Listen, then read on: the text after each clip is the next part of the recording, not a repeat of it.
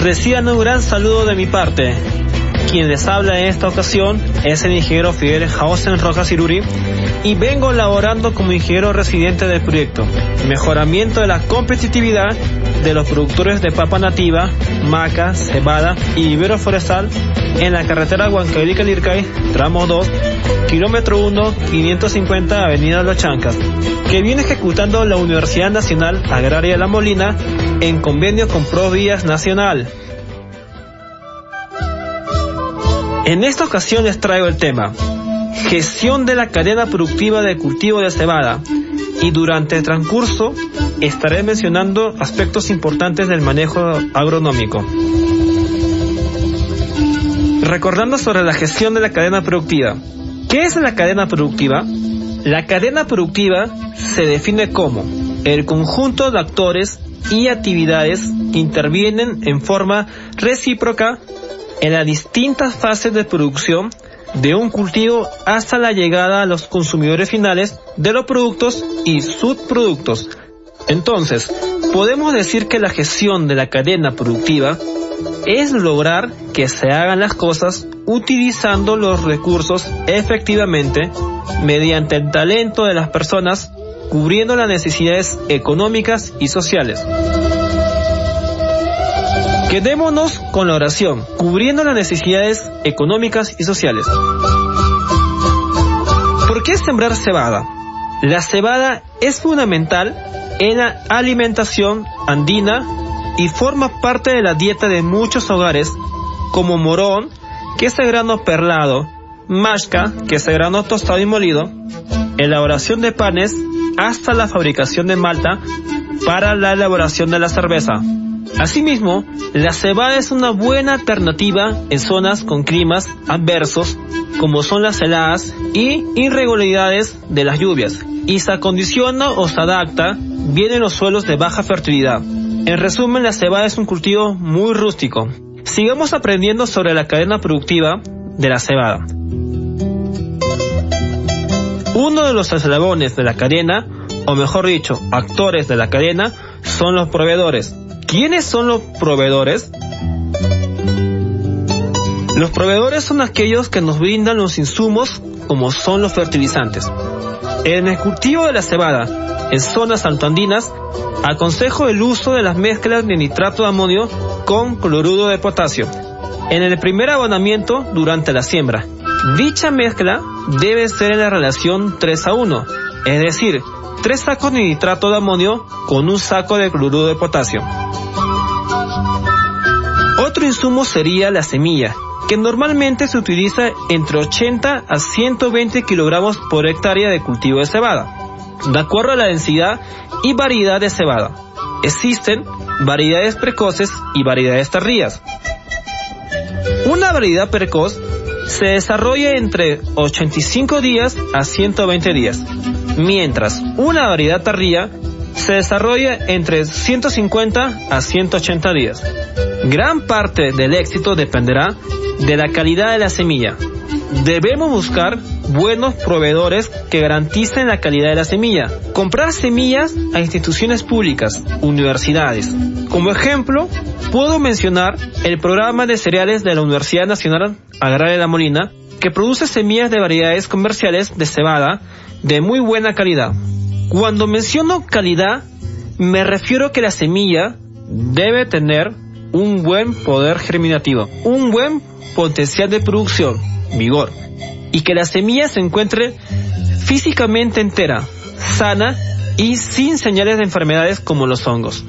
Para la compra de la semilla y fertilizantes se necesitará un transporte, por lo que se hace un gasto adicional, ya sea contratando un transportista o comprando combustible si tenemos auto propio.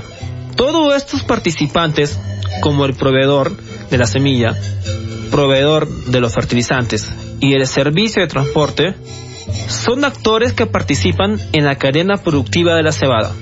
Otro actor importante de la cadena productiva son los productores o agricultores del cultivo de la cebada. Un agricultor siempre tiene que planificar su producción de cultivo a sembrar. ¿Por qué sembrar cebada? Y pensando sobre qué necesidades económicas y sociales va a cubrir. Muchos agricultores de las partes andinas siembran cebada para el autoconsumo y poco se destina a la venta, que por lo general lo venden a sus vecinos. Mediante el cálculo de las arrobas, el precio de la arroba varía de acuerdo a la calidad de grano que es analizado visualmente, o sea, solo mirándolo. El precio de la arroba puede variar entre el mes de julio entre 25 a 18 soles por arroba. Parte de la planificación de la producción de cultivo de cebada es conocer el precio de venta. Es bueno conocer los campos de cebada que se van a sembrar en la zona, ya que a mayor producción habrá más oferta y puede ocasionar que el precio del mercado disminuya por saturación de la producción, como es el caso en la papa en algunos meses del año. Como productores se debe disminuir el costo de producción haciendo que todas las actividades e insumos destinados al campo en donde siembro mi cebada sean lo más eficientes posible, usando bien los fertilizantes, consiguiendo una semilla de cebada de calidad, realizando las actividades de desmalezado y segunda fertilización a tiempo, también usando aplicaciones como chiles fumigadoras de abonos foliares que puede ser de té de estiércol o si no de famoso biol, ambos fáciles de producir con insumos de nuestra granja y chacra. Siempre debemos estar monitoreando nuestra cebada ya que puede presentarse enfermedades como la roya, manchas foliares y algunos insectos como los pulgones. Para esto se puede controlar de manera focalizada, es decir, en donde se presenta la enfermedad o los pulgones. Así se gasta menos producto y tiempo de trabajo y así se controlará de manera focalizada aumentando la eficiencia. Para abaratar los costos de producción, debemos sembrar en terrenos en donde la campaña anterior se sembró el cultivo de papa debido al que se utiliza una cantidad mayor de fertilizantes inorgánicos u orgánicos para la campaña de papa, a diferencia de otros cultivos sembrados en las partes andinas, y aprovechando los nutrientes que han sobrado en el campo o aquel nutriente que debido a la condición del medio ambiente recién se encuentra de manera disponible para que la planta pueda utilizar como su alimento. También se utilizan los campos de cultivo de papa de la campaña anterior porque el terreno se encuentra removido, con menos terrones y más suave, lo que se refleja con menos gastos en la utilización de maquinarias agrícolas y fuerza de trabajo para la preparación de terreno, ya que es dificultoso en la fase de desterronado y despajado ya que debido al tamaño de la semilla de cebada, se debe de sembrar en terrenos bien destorronados y sin ningún impedimento que dificulte la germinación como son las pajas o piedras. Un eslabón de la cadena productiva de la cebada es el mercado. Y sigamos preguntándonos, ¿por qué sembrar cebada? y seguiremos pensando sobre qué necesidades económicas y sociales se va a cubrir. Una alternativa de negocio que se está desarrollando en la producción de cebada es la cebada orgánica, cuyo precio está alcanzando entre 15 a 17 soles por kilogramo, mientras una roba de cebada convencional, que es aproximadamente 11 kilos y medio, cuesta entre 18 a 25 soles. También, la producción de cebada para el uso de producción de cerveza poco a poco se ha generado un mercado interno. Conocer la competencia local es clave para proyectarse cuánta área voy a sembrar, ya que la sobreproducción de cebada puede ocasionar que bajen los precios.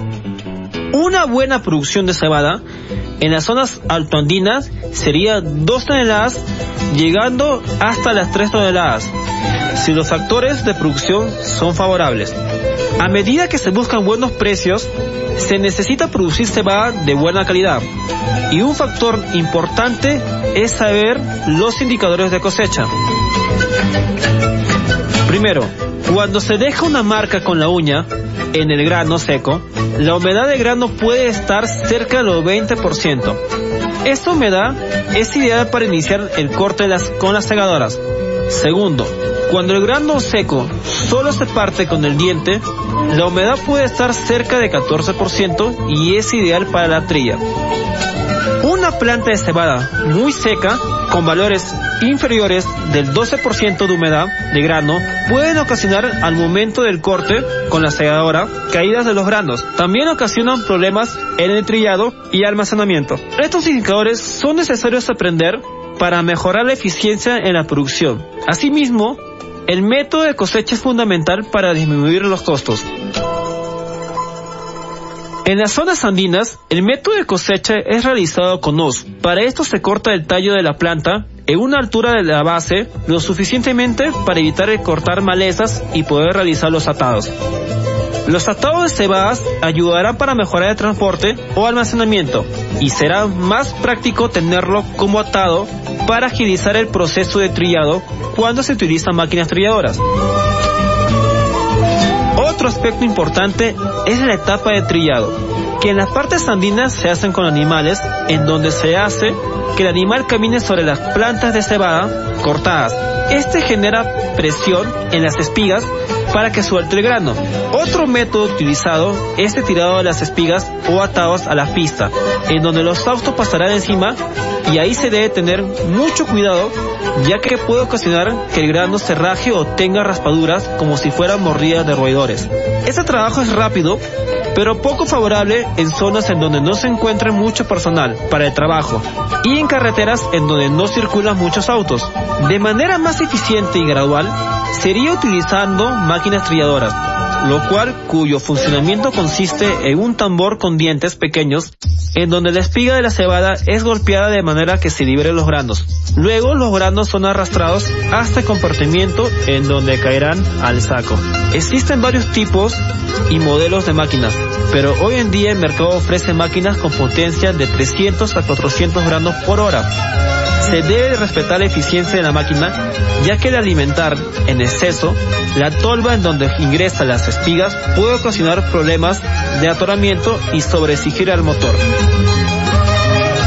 Los eslabones de la cadena productiva, que son todos los actores que participan en la producción, transformación, distribución, hasta el consumidor final, deben relacionarse de manera sistematizada y cooperando entre ellos y no buscar la individualidad ya que así podrán construir ventajas competitivas en otros sectores de alimentos. Ejemplo, competir con productores de trigo o de maíz. Una estrategia compleja pero efectiva a largo plazo, cumpliendo las exigencias del mercado.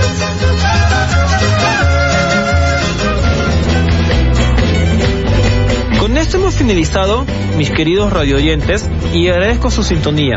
Bueno, tuve el agrado de poder compartirles sobre el manejo de cultivo de la maca y sobre el manejo de cultivo de la cebada. Y quiero aprovechar para mandar saludos a la Asociación de Productores Agropecuarios y Forestales de Matipacana, a la Asociación de Productores Agropecuarios y Forestales de Mozos Cancha, a la Asociación Agropecuaria y Forestal de Guaylacucho y la Asociación Productores de Pampa Chacra. Y me siento muy agradecido con los comuneros participantes de las comunidades de Pongo Grande, Pampa Constancia, Joyajasa y Ayato por compartir sus conocimientos y permitirme trabajar con ellos.